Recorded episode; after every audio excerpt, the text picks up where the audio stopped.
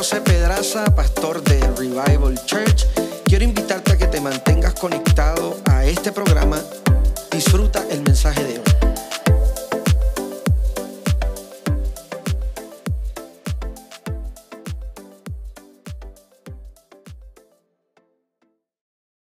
Comenzamos hablando acerca del cuidado de Dios, ¿verdad? Y hemos estado hablando, hemos utilizado de manera ilustrativa este capítulo número 23 del libro de los Salmos, porque el libro de los Salmos y la manera, la composición en la que David habla acerca del cuidado de, Dios sobre su vida, en el Salmo 23 es súper especial. Y comencé hablando el, el, domingo pasado acerca de, esa, de esas declaraciones que hace David de cómo él ve a Dios como un Dios personal. Y comienza a hacer una reflexión acerca del resultado de su vida. Y en el capítulo número 23 del libro de los Salmos comienza a elaborar una composición que tiene la intención de mostrar quién es Dios para David. Dentro de esta experiencia de fe, yo me he convencido que una de las cosas más importantes acerca de, ah, de, nuestra vida cristiana es la manera en la que yo puedo ver a Dios como personal.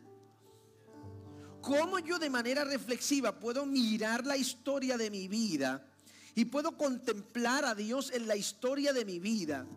Esa manera en la que Dios se ha revelado a mi vida es la garantía escuche, que me va a permitir compartirle a la gente quién es Dios.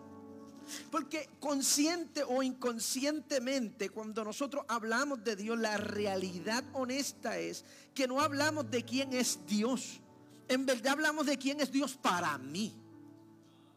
¿Sí? Porque el, el resultado de mi conclusión acerca de Dios está ligado directamente con mi propia historia. So David está haciendo una reflexión acerca de Dios porque David había llegado a la a la idea de que número uno Dios era su pastor. David conoce el contexto del pastor y de las ovejas porque David era pastor de ovejas. Y David toma metafóricamente su propia historia de vida para a través de esa historia de vida mostrar quién Dios es. Ahora, la manera en la que comienza a construir esa idea es estableciendo que Dios como pastor era un ente digno de confianza. Pero esa confiabilidad que tenía David con Dios estaba ligada propiamente a los méritos de Dios mismo. David no está hablando acerca de su confianza en Dios porque David tiene que darle confianza a Dios. David está hablando de la confianza en Dios porque Dios se ganó la confianza por, su, por la obra de Dios en la vida de David que está ligada al carácter de quien Dios es. Dígame si estamos aquí. Y la manera en la que metafóricamente David toma esta idea del pastor, comencé hablando el domingo pasado acerca de, de, esa dependencia que hay entre las ovejas y los pastores, ese cuidado, esa protección. E, esas son características típicas de un rol paternal. Claro, David toma una metáfora distinta para explicar esa idea, pero ese cuidado, esa protección, esa guianza, ese amor, no habla de otra cosa sino de el cuidado paternal de Dios. La iglesia, escuche, para que nosotros como iglesia podamos tener una relación saludable con Dios, la iglesia tiene que recuperar la idea doctrinal de la paternidad de Dios. La paternidad de Dios. Yo no soy el pastor, el padre de nadie aquí. Yo soy el pastor. ¿Sí? Dios es nuestro Padre. Porque la provisión que recibimos, la recibimos de Él. El cuidado que recibimos, lo recibimos de Él. Y cuando David comienza a hablar acerca de esta idea, comienza a expresar de manera magistral. Este pastor que es como un padre que protege con ternura que provee todo lo que necesita quien depende de él. Pero cuando hablé acerca de la provisión, el domingo pasado hice el énfasis de que esa provisión no radica en cosas materiales, porque a Dios le importa secundariamente las cosas materiales. Y lo que Dios está buscando es que nosotros podamos encontrar provisión en Él mismo. Si usted mira a través de la escritura se va a dar cuenta que uno de los deseos apasionados de Dios con su pueblo es guiarlos. Dios no solamente quiso tener un pueblo para decir, yo tengo un pueblo. Que ríe, yo quiero un pueblo que ríe y que cante. Eso lo entendieron dos o tres nada más. Los demás pues son de generación Z para abajo. ahí yo exterioricé mi millennial ahí. no soy ni viejo ni chamaquita, la al Señor. Escucha, porque esto es importante. No es, el, no es la idea de que Dios tiene un pueblo. Dios quiere un pueblo para algo.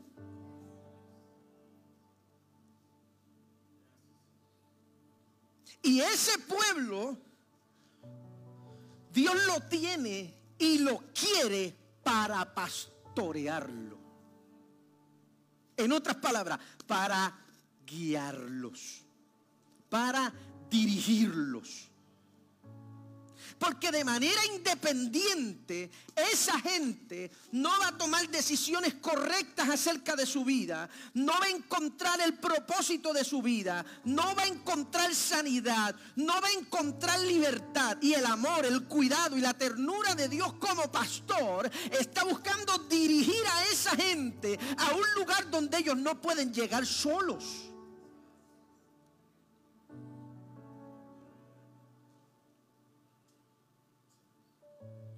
La iglesia descansa en el cuidado de Dios, porque nosotros no podemos, mírame, tú no puedes solo. El discurso popular habla de la gente resiliente y de la gente que con su autogestión. Pero la palabra de Dios enseña que nosotros no podemos solos. Cuando yo pensaba en esta idea que está compartiendo David, a mí me gusta el rol protagónico que Dios toma en esta idea. Porque no es que Dios pone un pastor, es que Dios se hace el pastor. Porque una cosa es que Dios sea el dueño y ponga un pastor y otra cosa es que Dios sea el dueño y el pastor. Porque Dios toma un rol protagónico en esa idea de dirigir a su pueblo. Para mí es súper importante, señores, más que Dios buscar que nosotros lleguemos aquí a recibir el poder y la gloria. El Señor quiere guiarte a ti. Yo necesito que tú entiendas eso. Dios no te trajo esta iglesia, escúchame, escúchame, escúchame. Dios no te trajo esta iglesia para que tú llores aquí. Dios no te trajo esta iglesia para que tú te desmayes aquí. Dios no te trajo esta iglesia para que tú hables en lengua. Dios te trajo aquí para que tú entiendas que Él es tu Dios y que Él quiere guiarte a ti. Pero no hay una cosa más difícil en la vida cristiana que esa. Dejarse dirigir por Dios. Esto es importante porque David está hablando acerca de varios conceptos a la misma vez. Número uno, el concepto del cuidado. Número dos, el concepto de la provisión. Pero esos conceptos del cuidado y la provisión de Dios están ligados estrictamente a la guianza de Dios.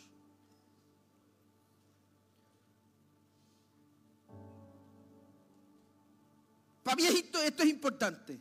Porque David dice, a mí nada me va a faltar. pero condiciona ese hecho a la idea de que Dios sea su pastor. Si Jehová es mi, míreme, si Jehová es mi pastor,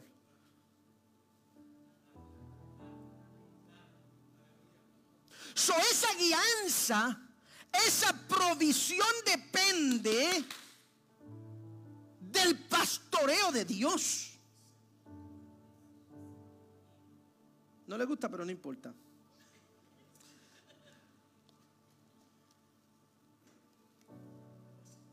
En un mundo donde la sociedad,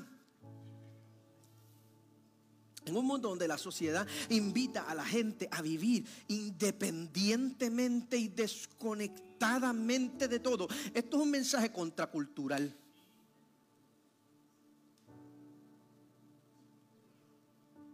Pero es bien importante que usted entienda que la razón por la que nosotros somos, una de las muchas razones por las que nosotros somos pueblo de Dios, es para que nosotros seamos guiados por ese Dios. So, tú no haces lo que tú quieres cuando Dios es tu pastor. Tú no vas en la dirección que a ti te parece cuando Dios es tu pastor. Tú no desarrollas las expectativas que a ti te gustaría cuando Dios es tu pastor. Cuando Dios es tu pastor, el pastor va dirigiéndote y tú lo vas siguiendo. Él va adelante y tú vas detrás de él. Él va llamándote y tú vas respondiendo. No importa que no le guste a nadie, esto, fue lo que, esto es lo que yo voy a predicar hoy. Dios te va llamando y tú le vas respondiendo a lo que Él te está llamando para hacer. Ahí no cuenta tu criterio, ahí no cuenta tu deseo, ahí cuenta el sentido de dependencia que tú tengas acerca de quién Dios es. Uno de los problemas más grandes que tiene el cristianismo posmoderno del siglo XXI es que la gente tiene una idea autosuficiente de su vida cristiana. Y cuando se trata de la vida cristiana, señoras y señores, damas y caballeros, la autosuficiencia no funciona. Porque la provisión de la iglesia reside en la dirección de su pastor. Porque mi naturaleza pecaminosa, la lucha interna que yo tengo por dentro, me va a llevar a ver los criterios distorsionados dentro de la vida. Porque yo tengo una lucha entre mi espiritualidad y mi carne, entre mis deseos y la voluntad de Dios. Pero escuche, cuando usted comienza a ser dirigido y usted comienza a caminar en obediencia al llamado de ese pastor, no importa si yo lo entiendo o no, no importa si yo lo estoy viendo o no, no importa si hace sentido o no. Quien sabe a dónde vamos, quien sabe lo que yo necesito, quien sabe a dónde llevarme Él. Y yo puedo estar seguro que el que me va a comenzar a llevar va a terminar llevándome a eso que yo necesito para vivir.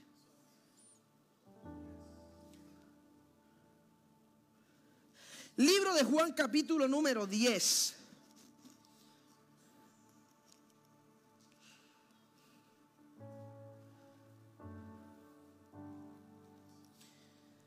Verso número 11.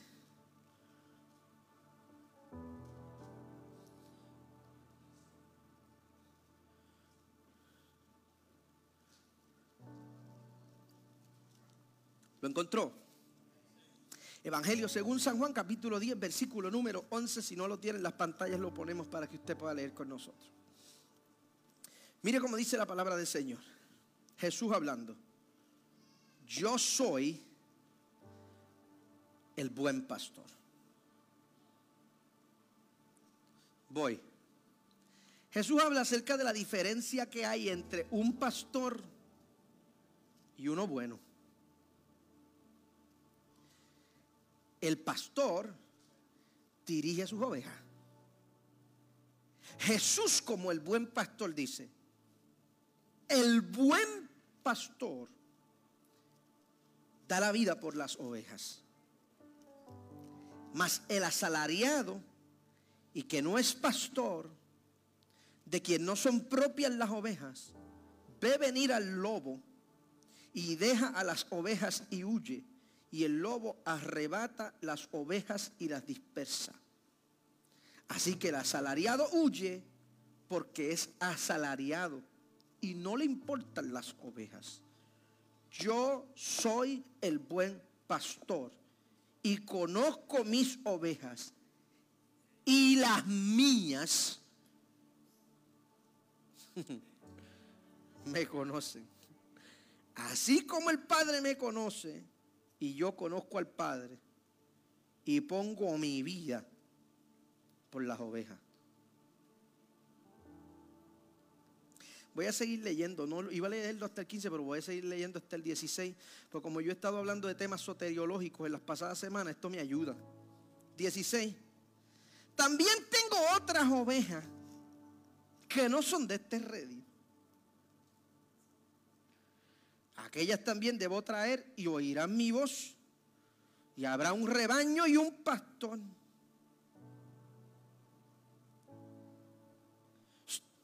Pero ya no es él. ¿Lo vio o no? Jesús dice, hay un rebaño. En ese rebaño hay ovejas mías y ovejas que no son mías. ¿Lo vio o no? Pero las que son mías me conocen.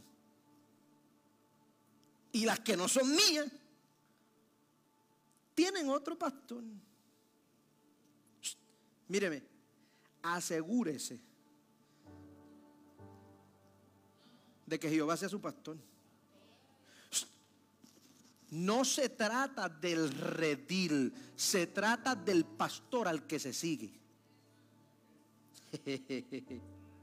Porque tú puedes estar en este redil, pero pertenecerle a otro pastor.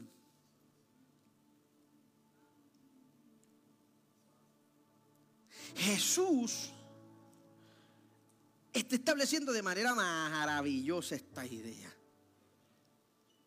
Hace una comparativa, escuche porque esto es importante, la manera aplicativa en la que este capítulo número 10 del libro de Juan tiene que ver con nosotros, no es directa.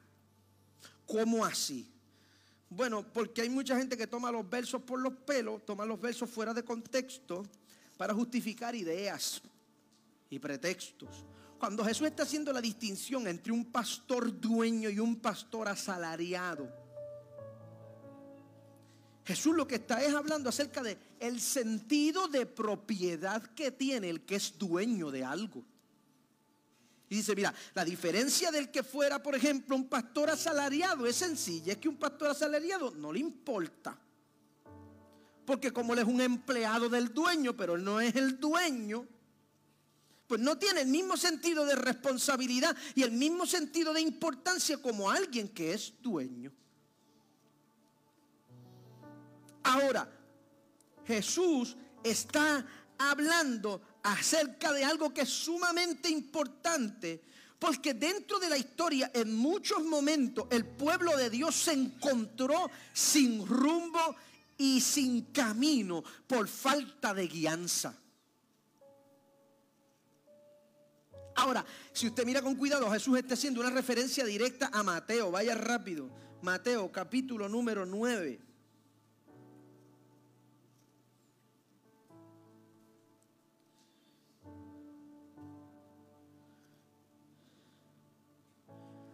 Jesús está haciendo una referencia directa a este trabajo.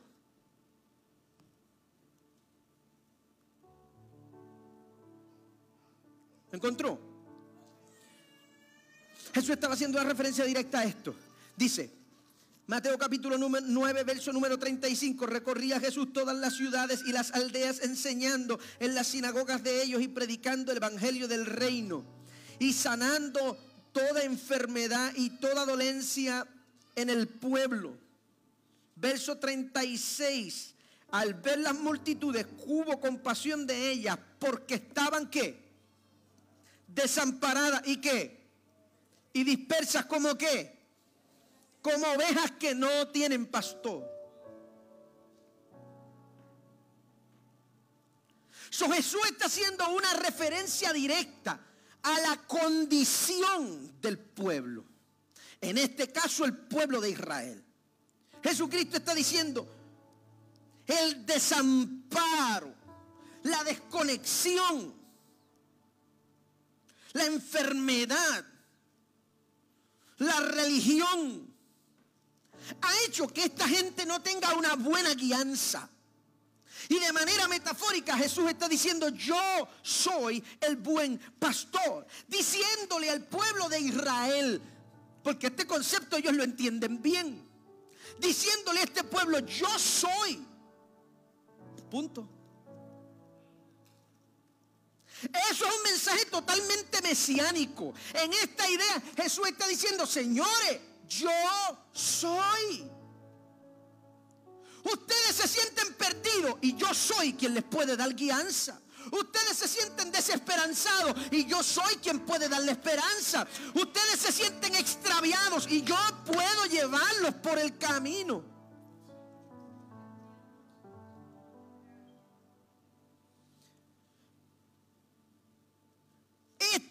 Expresión tiene todo y únicamente que ver con un concepto de guianza. Mírame, tú puedes tener cuatro placas y tú puedes tener siete cuadros que dicen Jehová es mi pastor y nada me faltará. Escúchame, tú puedes rezarlo todas las mañanas.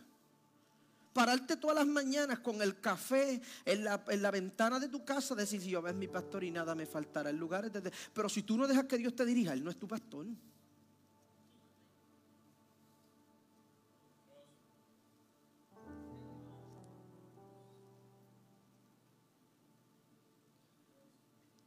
¿Estamos aquí? La declaración profunda de David está relacionada con la bondad del pastorado de Jesús mismo, que se mide por la obra redentora de rescate que Jesús hace por los que son suyos. Pero la cosa importante es la manera en la que este pastor guía y la dirección en la que ese pastor guía. Un buen pastor provee alimento a sus ovejas. Yo le expliqué en las pasadas reuniones que las ovejas no ven colores, ¿sí? Las ovejas ven volúmenes. Las ovejas tienen una visión rara, visión tipo telescopio, según me, me explicó el pastor Leo cuando las ovejas se enfocan en el pasto, las ovejas no ven nada más. Todo lo demás es borroso alrededor. Ellas ven el pasto. Ellas no ven las piedras, ellos no ven los lobos, no ven las cercas, no ven nada más que no sea. So, la terquedad de una oveja es absurda.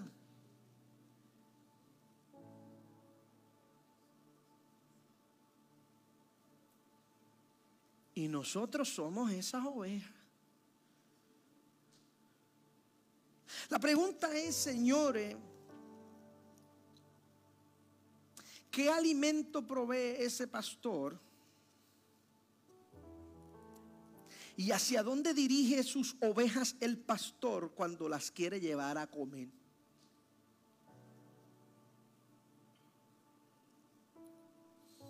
Yo he explicado esta idea antes, Dios es proveedor por excelencia. Pero esa provisión está circunscrita a algunas cosas distintas a las que nosotros pensamos. Cuando yo comencé a buscar y comencé a leer y comencé a mirar, nosotros rezamos, Jehová es mi pastor y nada me faltará en lugares de delicados pastos, me hará descansar.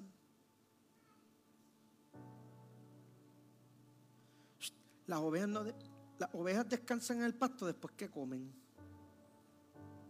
ese, ese descanso es un descanso de hartura.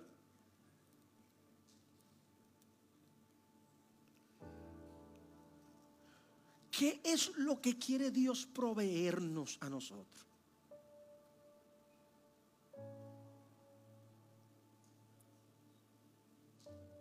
¿Cuál es el compromiso de provisión de Dios con su rebaño?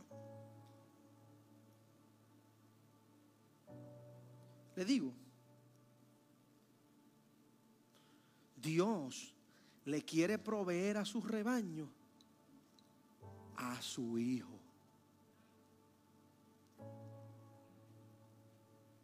¿Qué? Pues así, la provisión de Dios para sus ovejas es Cristo.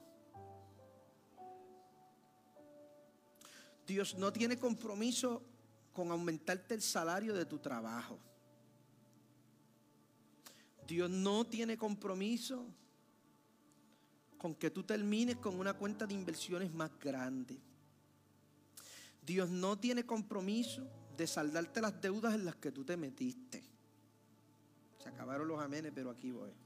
Oye, como este mensaje es bien incómodo, tú viste que yo como que bajé los niveles para que fluya la cuestión.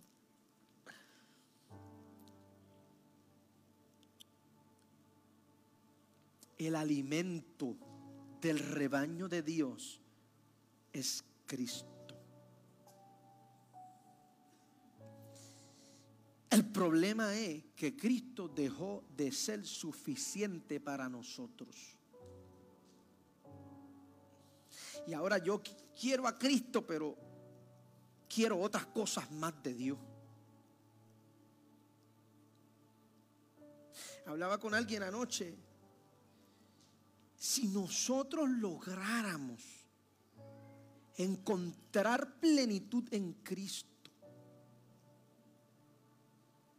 si nosotros lográramos desarrollar la, vida espiritual madura que lo que lo necesita es a Él, esa vida que se atreve a decir si hay gloria a Dios y si no hay gloria a Dios. Si nosotros empezamos a madurar en este concepto de provisión y dejamos de ver la provisión de manera capitalista y empezamos a caminar entendiendo que tú puedes tener todo en la vida y tú puedes estar vacío por dentro. Vengo diciéndolo desde el domingo pasado, el dinero no sirve de nada cuando tú no tienes paja dentro. Hay cosas, señores, que no se consiguen con plata. Muchos de nosotros nos desvivimos tratando de subir a la colina y cuando llegamos arriba nos damos cuenta que allí no hay nada.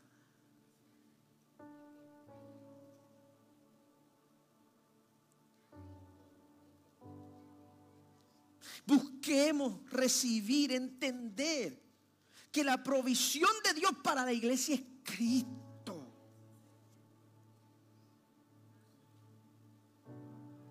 Que más que necesitar dinero, yo necesito paz. Que más que necesitar oportunidades, yo necesito la guianza de Dios. Yo sé que esto es bien malo de escuchar porque eso no es lo que nadie quiere. Todo el mundo quiere avanzar en el sistema del mundo. Avanzar.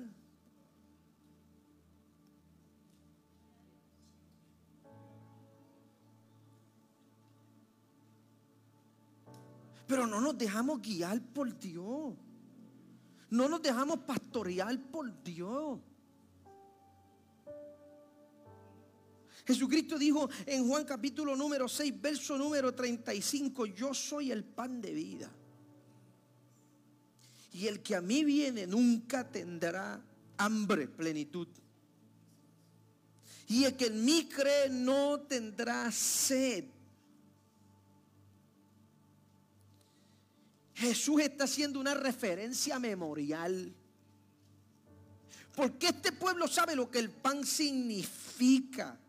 Si usted mira con cuidado el contexto, esta es la continuación de Jesús con el encuentro de aquellos que comieron pan y peces. Pero el escenario de la actividad ministerial de Jesús ahora es diferente porque Jesús comienza a anunciarse no como pan, como el pan caído del cielo. Este pueblo tiene una idea bien clara de lo que el pan caído del cielo significa. Y es el maná que cayó en el desierto. Si usted lo mira con cuidado el libro de Juan capítulo número 6, verso número 49 al 56, Jesús literalmente dice, yo soy el pan de vida caído del cielo.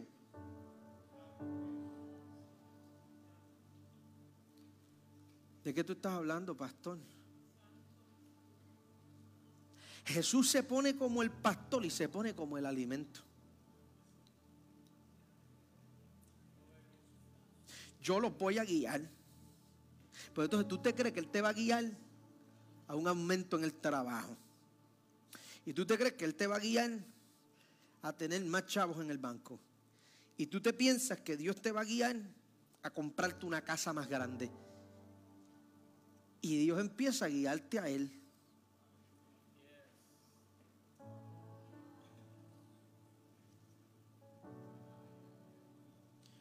Mírame, ¿cómo yo sé que yo estoy siendo pastoreado por Dios? Porque ese buen pastor me lleva a Él mismo. So, cuando tu vida está siendo dirigida a Dios, tú estás siendo pastoreado por el buen pastor.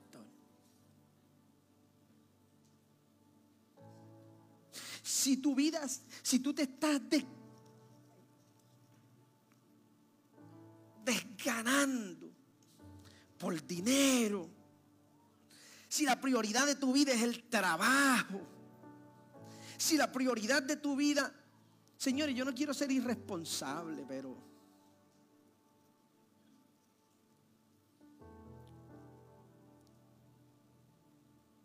el cuerpo de Cristo cada vez tiene menos de Cristo. Porque estamos enfocados en tantas cosas que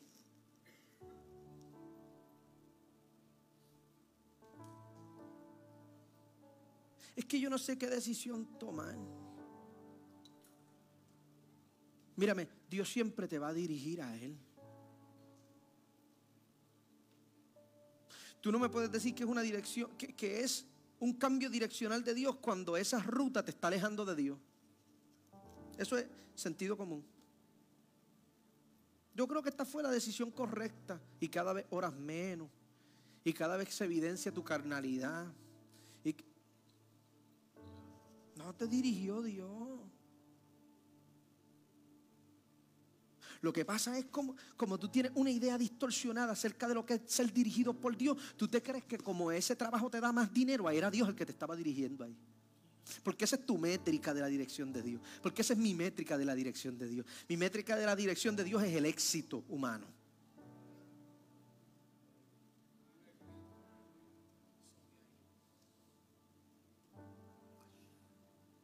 Ahora no me dieron 30 horas más en el trabajo, ahora no me puedo congregar. Pero tú te crees que esa era la dirección. Es una locura cuando tú eres pastoreado por Dios, Dios siempre te va a dirigir a Él. No es estar más tiempo en la iglesia, es a Él.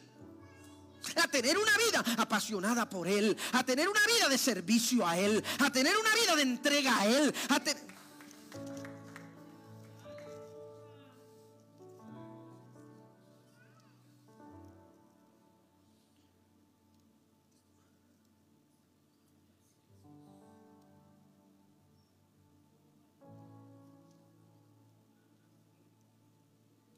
¿Sabe por qué tengo que hablar de esto? Porque nosotros tenemos un sentido bien distorsionado de lo que es la voluntad de Dios. Es que yo siento paz. Claro que sientes paz si tú eres un carnal y estás buscando la carne, obvio.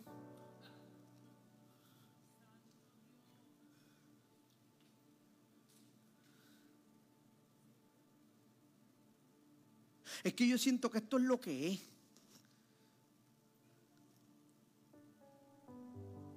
¿Saben lo más absurdo de esto? Que nosotros tenemos unos conceptos tan humanistas acerca de la vida espiritual que nosotros nos creemos que la paz es el indicativo de la voluntad de Dios. Y nosotros ignoramos que la Biblia dice que el corazón es engañoso. Y que hay momentos dentro de la vida donde tu mente te va a fabricar paz para llevarte en una dirección. Olvídate de la paz porque hay veces que cuando Dios te va, mírame, cuando Dios te va a llevar a la tierra prometida, te tiene que perseguir el faraón. Ahí no hay paz. Hello, hello, hello, hello, hello, hello, hello. Cuando te promete entregarte una tierra, tienes que pelear con el Eteo, con el Amorreo, con el GBC. Señores, es que, es que cuando nosotros filtramos, esta es la manera emocional de llevar una vida espiritual. Yo sí, yo creo que yo me voy a casar con él porque es que él me infunde una paz. Señor, esto no se trata de paz, esto se trata de dirección. Todas las veces que Dios dirigió a su pueblo, ese pueblo estaba yendo a un mejor lugar, pero el proceso siempre fue escabroso. Pregúntale a Daniel, pregúntale a José. Pregúntale a Job, pero tú quieres vivir con... Yo siento una paz. E, este trabajo, este tiene que ser, porque es que yo siento una paz tan grande. Gracias, mi amor. Míreme, porque esto es importante, señores. Ser dirigidos por Dios es ser dirigidos a Dios.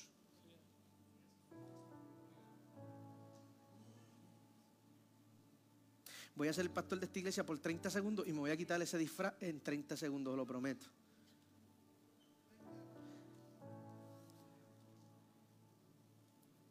Siga buscando maneras bonitas de justificar su espiritualidad errática, vaga e insoportable. Brega usted con usted. A mí no me. Ay, pastor, esto. Mire, el ayuno. Yo, chacho, es que a mí me da un dolor de cabeza. Mira, busca las excusas que a ti te dé la gana.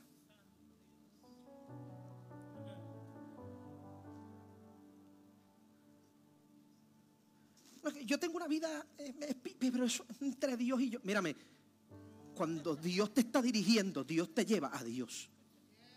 Y eso se nota. Eso tú no lo tienes que justificar. Eso tú no lo tienes. Tú no tienes que convencer a nadie. Es evidente. Cuando tú estás siendo dirigido por Dios, tú estás siendo dirigido a Dios. Tu vida espiritual crece los frutos del Espíritu en ti crecen, tú eres más paciente, tú eres más benigno, tú eres más bondadoso, tú eres misericordioso, tú eres más paciente. A mí no me diga que a ti te está dirigiendo Dios cuando tú haces lo que te da la gana, tu vida parece estar en orden, eres más irritable, tienes menos frutos del Espíritu, tienes más ideas locas dentro de tu cabeza, tienes menos tiempo para buscar a Dios, pero te dirigió Dios. Señor, eso es absurdo.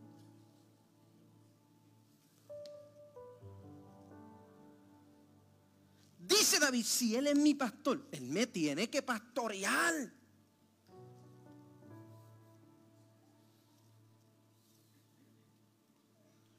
Porque la intención de esa guianza es confortar el alma.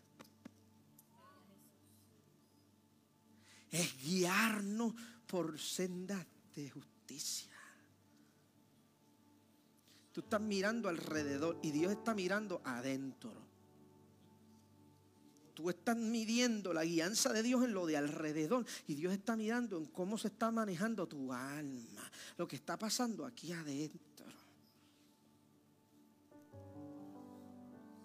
Imagínate esta imagen donde Dios te está llevando a comer y cuando llegas, llegas a Cristo.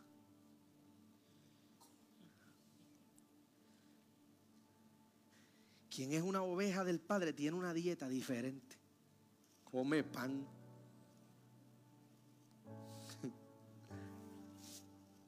En otras palabras, las ovejas de Dios se alimentan de Cristo. Hay cada vez más de Dios en ti cuando Dios te está pastoreando. Cuando yo pensaba,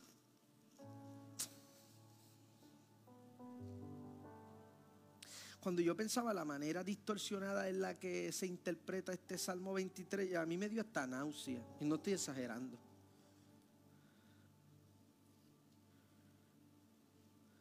Porque seguimos teniendo una iglesia que lo que quiere es lo de aquí. Lo que quiere es amontonar aquí.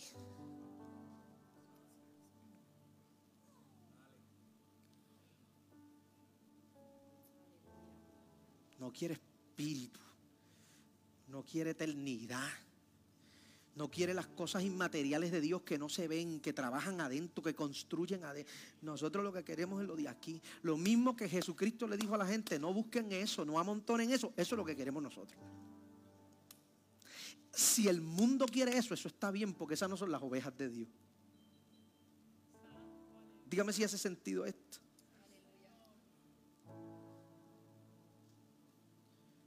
Señores, tenemos que volver a Dios.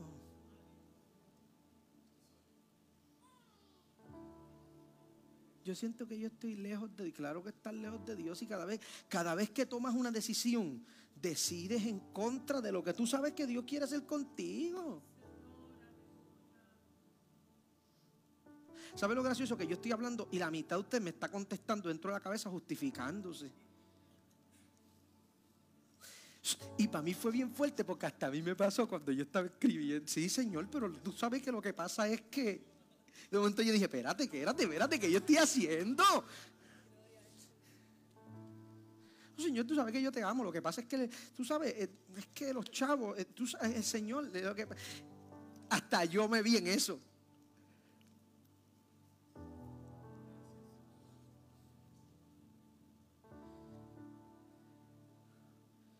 Y tuve que detenerme y decir, espérate, que yo estoy haciendo? Yo estoy justificando la manera en la que yo me volví una cabra fuera del rebaño.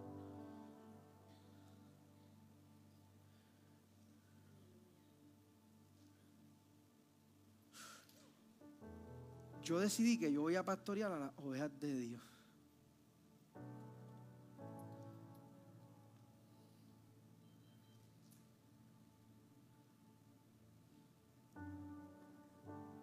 Gente que quiere seguir a donde Dios los quiere llevar.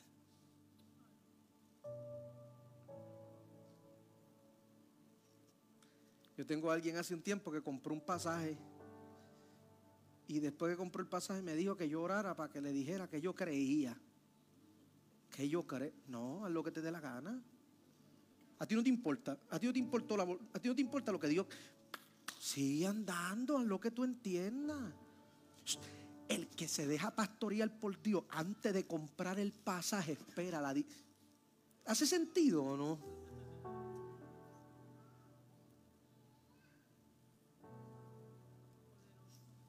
No es que yo siento paz.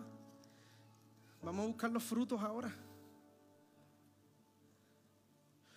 Míreme, si tú quieres ser dirigido por Dios, lo primero que tienes que aprender es esperar la dirección del pastor.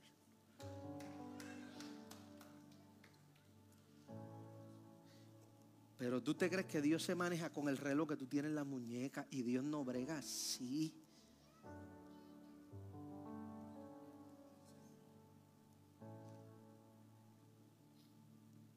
Pastor, es que eso de ese, por eso es espera, porque desespera.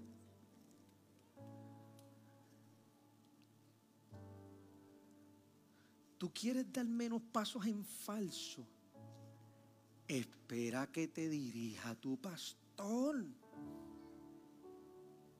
Yo no sé si eso era una cosa de los, de los pastores y de las iglesias de antes.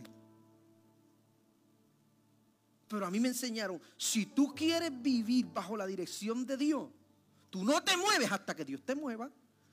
No importa cómo tú te sientes, qué es lo que tú quieres, tú esperas a que Dios te dirija. Es que yo tengo que hacer algo. Mírame, hasta que tú no renuncies a esa idea de que Dios tiene que ir corriendo detrás de ti. Y tú empieces a dejar que Dios dirija tu vida.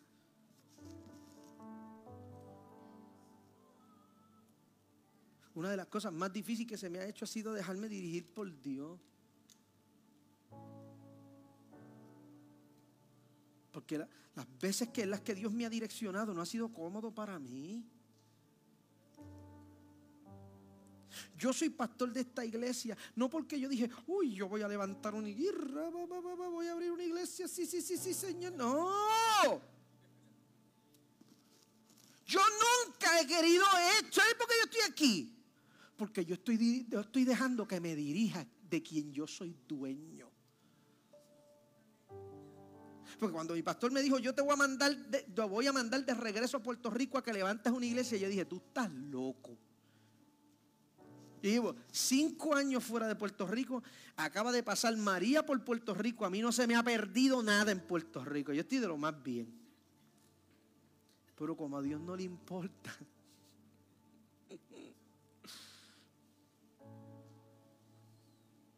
Como yo le dije al Señor, yo voy a ir a donde tú me mandes. Y yo voy a hacer lo que tú me pidas. Aquí estoy tres para cuatro años después.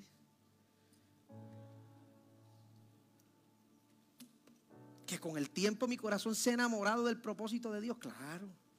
Porque eso es lo que hace Dios.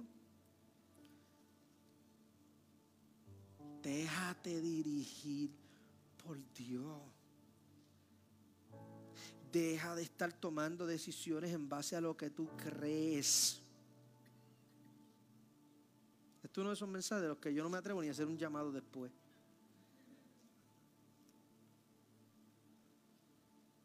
Mírame.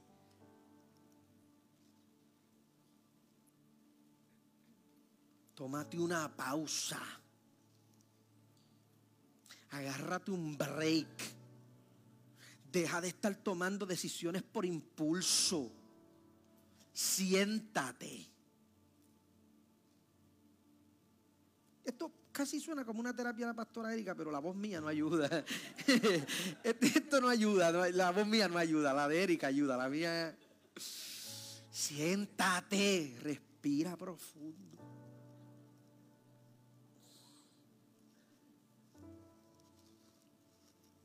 Proponte en tu corazón dejar de estar justificando tus locuras. Detente. Y en vez de estar pidiéndole a Dios más, dile, Señor, dirígeme. Guíame.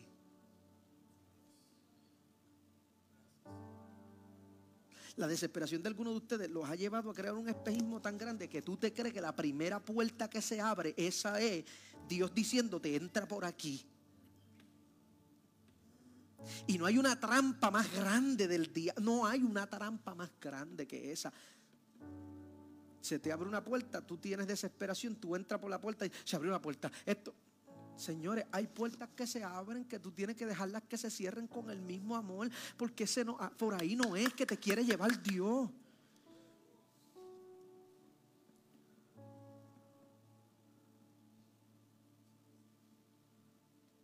Entonces después te acomodas donde tú crees que Dios te metió y tú dices, esto no era. Entonces después tú no encuentras cómo salirte de ahí. ¿Alguien entiende lo que yo estoy hablando? Ese proceso se lo ahorra uno cuando el Espíritu de Dios dirige a uno. Deja que Dios te dirija.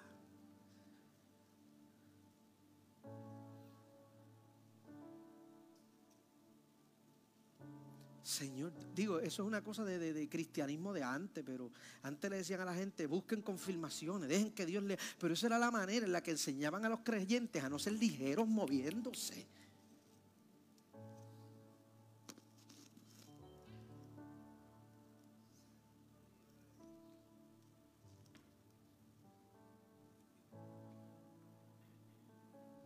Mírame, cuando tú te estás yendo por una dirección diferente, los resultados a veces son nefastamente catastróficos. Hay gente que por no haber esperado un poco más de tiempo a recibir la seguridad de la dirección de Dios, viven un calvario, un dolor por año. Y no, mírame, y no es Dios diciéndole, como no quisiste hacer lo que yo te dije, tómate este castigo. Ese no es Dios. Ese no es Dios pero son los resultados de tus consecuencias basados en tus opiniones, basado en tu humanidad, basado en tus criterios. Tómate un espacio.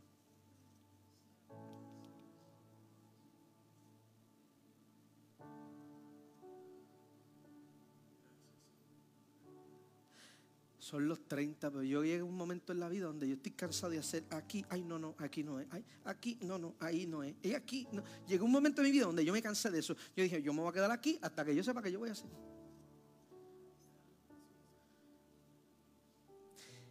Y los que me conocen saben que no hay una cosa que a mí se me haga más difícil que quedarme quieto. Pero decidí, no me voy a mover hasta que tú me digas para dónde voy.